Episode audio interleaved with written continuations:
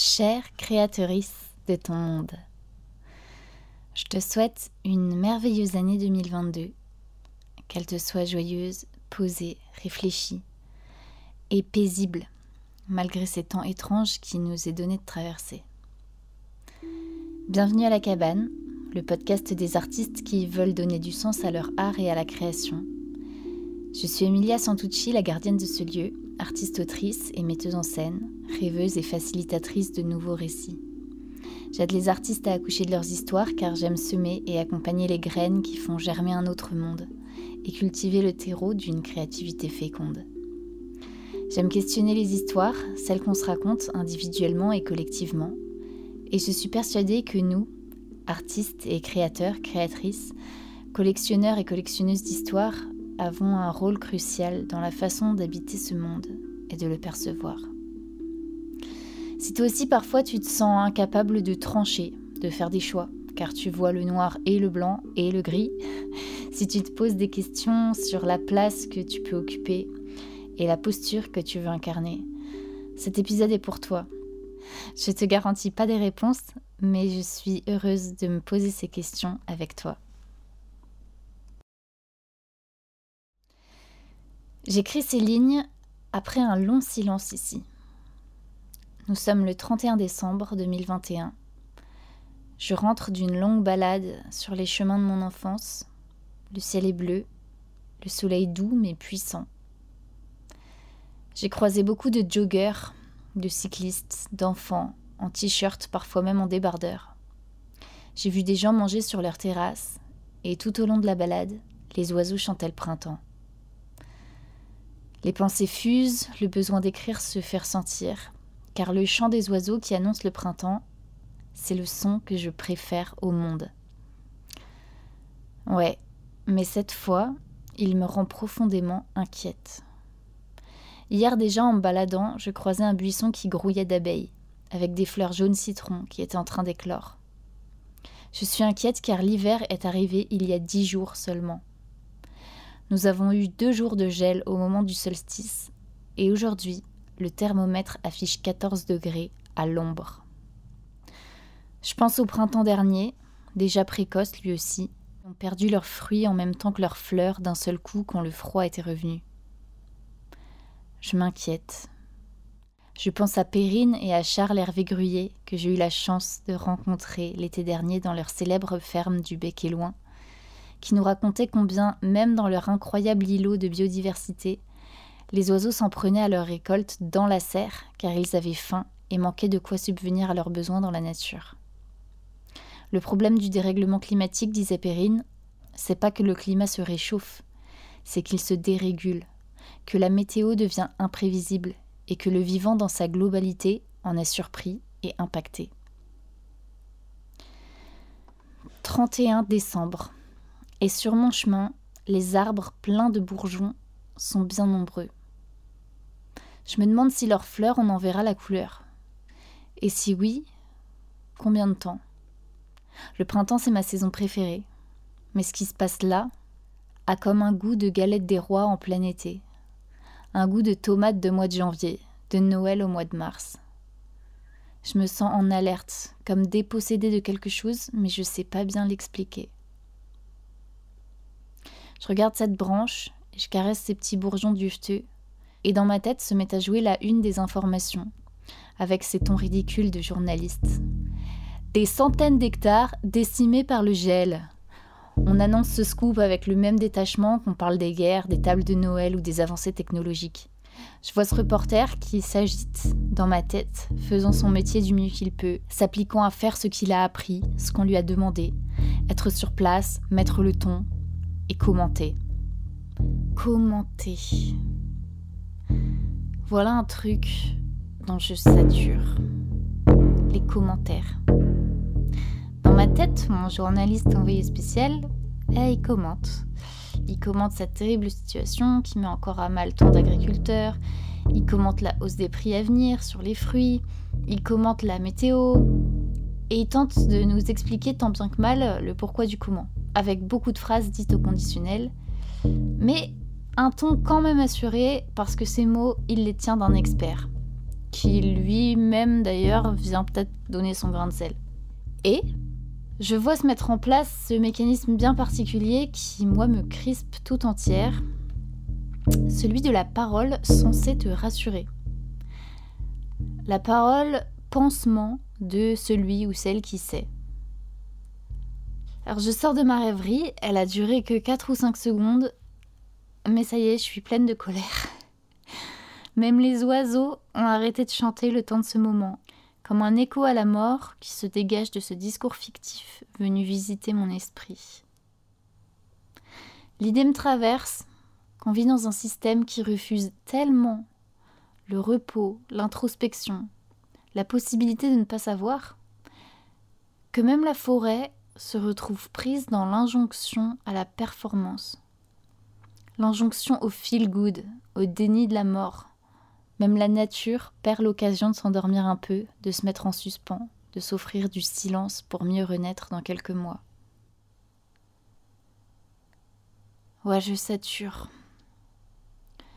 Je sature de cette société basée sur le besoin d'expliquer, le besoin de commenter, la validation, la culpabilisation, l'humiliation.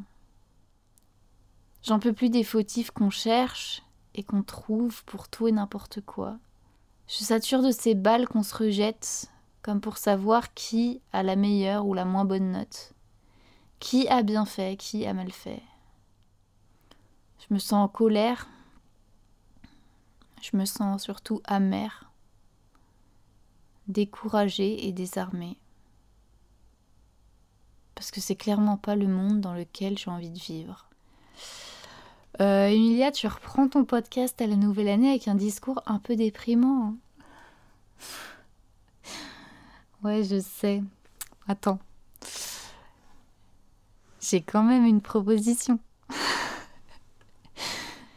J'aimerais qu'on observe, chacun, chacune, notre posture.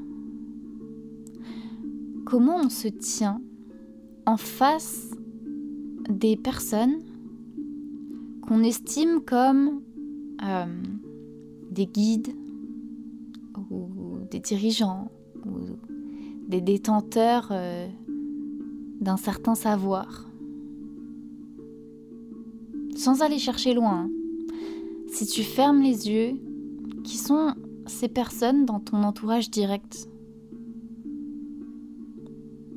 Tes parents peut-être, tes patrons, tes chefs, tes professeurs, des guides spirituels, ou des grands frères ou grandes sœurs, ou simplement des personnes plus âgées que toi.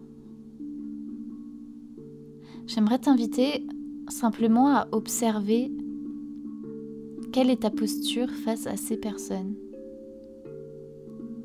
Et où est-ce que tu te places par rapport à chacune d'elles? Et où est-ce que tu les places par rapport à toi? Qu'est-ce que tu ressens quand tu te mets à leur côté? Est-ce que tu te sens considéré Est-ce que tu te sens dans l'ombre ou au contraire dans la lumière? Est-ce que tu te sens dépendant ou dépendante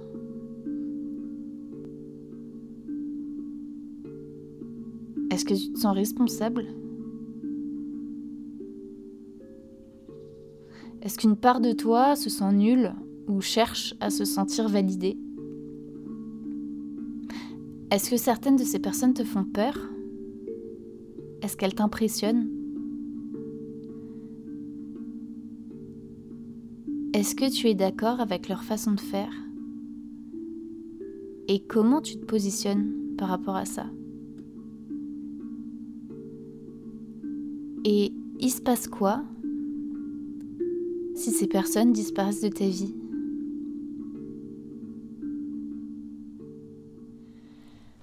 Je crois que cet épisode fait un petit peu écho aux épisodes 7, 11 et 21.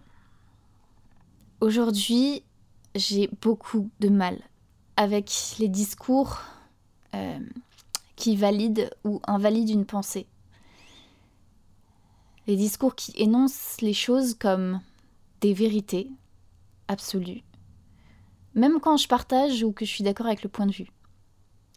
Tout mon corps fait un énorme pas en arrière dès qu'une personne utilise des termes comme il faut ou il faut pas ou c'est comme si, c'est comme ça ou tu as bien fait.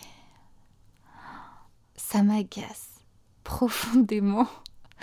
Pourtant, j'ai tout à fait conscience qu'il m'arrive évidemment à moi aussi de passer par là. Mais quand j'ai l'impression que le discours valide ou invalide ou balaye ou que le discours cherche à convaincre, à avoir raison, à effacer la possibilité d'un autre possible, ça m'est insupportable. Parce que ce que j'entends au-delà de ces mots, c'est une négation de la complexité de la vie. Ce que j'entends, c'est un refus de considérer le vivant dans son ensemble, dans son entièreté.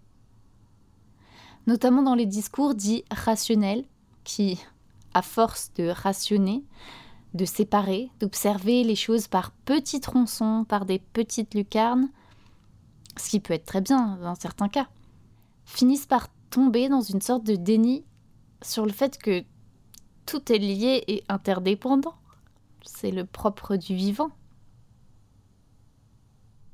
Dans ces moments, j'ai l'impression notamment d'un déni que l'émotionnel et l'irrationnel jouent un rôle important dans la façon dont nos mondes se rencontrent, se frottent, se déchirent et s'articulent, et que leur existence est complètement valide, tout autant que la pensée rationnelle en fait.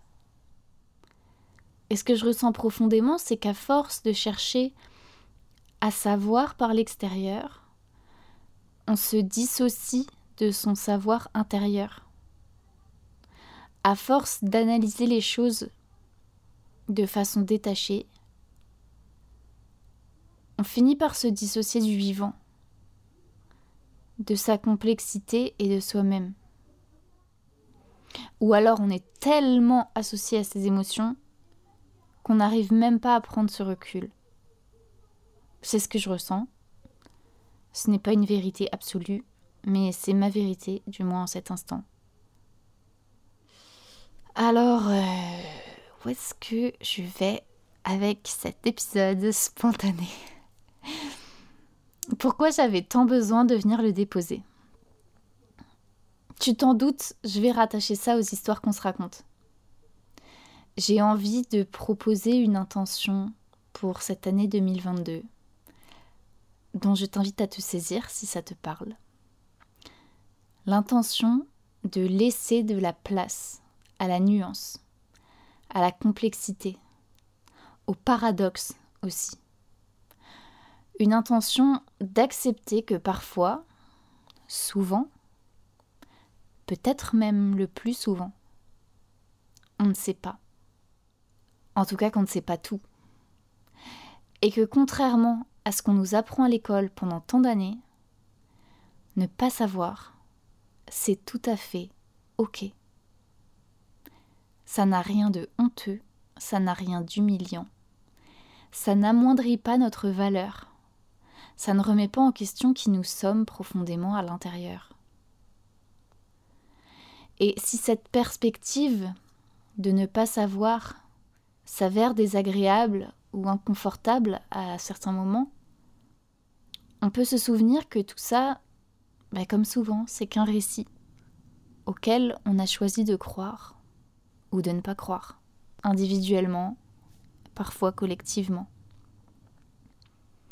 Et puis observer les récits qui ont grandi en nous, qui sommeillent dans nos inconscients ou qu'on porte haut et fort en étendard, c'est aussi l'occasion de les réajuster, de voir si pour nous ils sont toujours d'actualité, d'observer même les récits contradictoires qui sont en nous ou sur lesquels on s'est construit.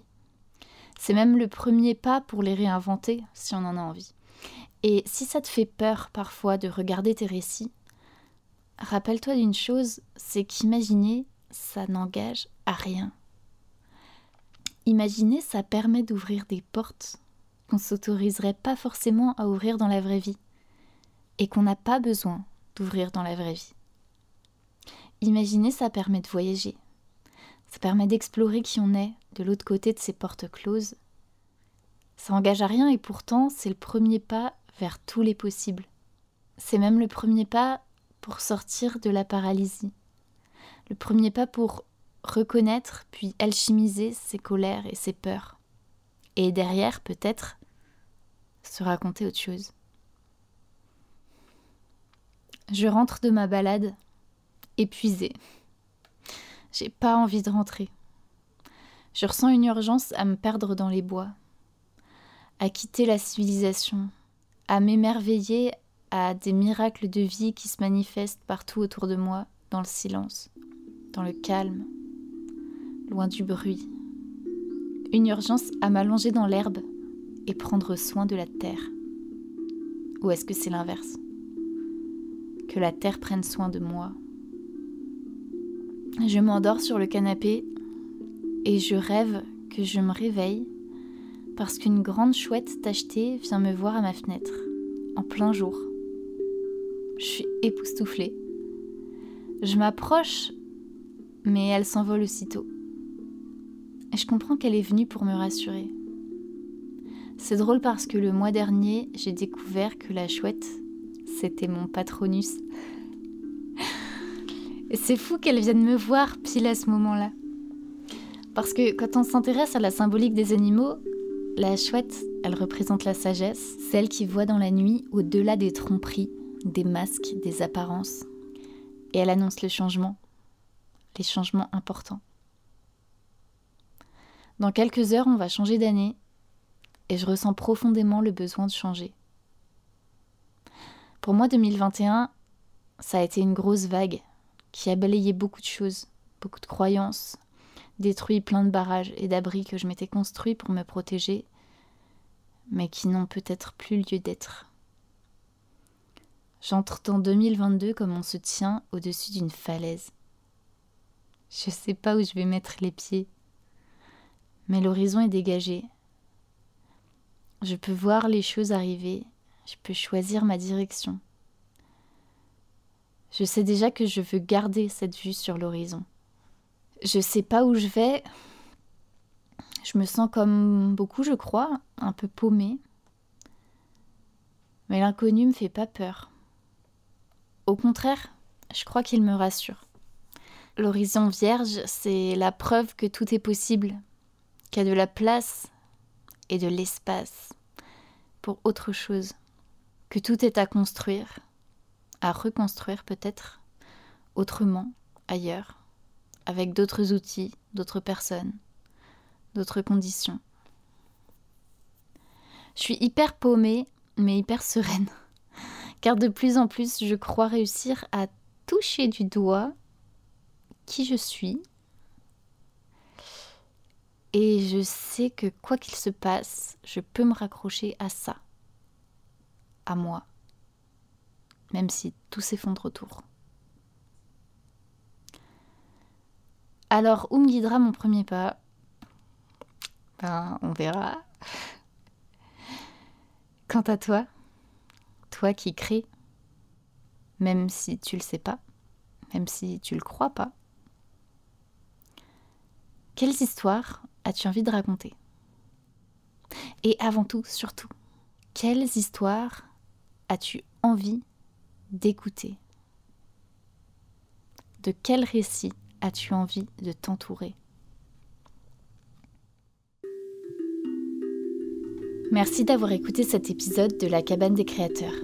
Si tu y trouves des échos, des résonances, viens m'en faire part sur les réseaux, je serai ravie d'échanger avec toi.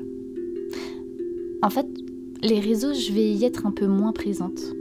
J'essaye de me détoxifier, justement, pour épurer le nombre d'informations que je reçois dans une journée. Alors, si ça te chante, je t'invite à t'inscrire à la lettre de la cabane, ma newsletter. Tu trouveras le lien dans la description. J'y partage des actus, des outils autour des récits qu'on se raconte et des récits qu'on construit. Je propose des ateliers, des recommandations, des partages, des réflexions. On se retrouve bientôt avec un prochain épisode, un échange autour de la paix, de l'empathie, des émotions. avec une nouvelle invitée qui passe à la maison. D'ici là, prends soin de toi et offre-toi de faire du tri dans ce que tu veux et dans ce que tu veux pas. À bientôt à la cabane.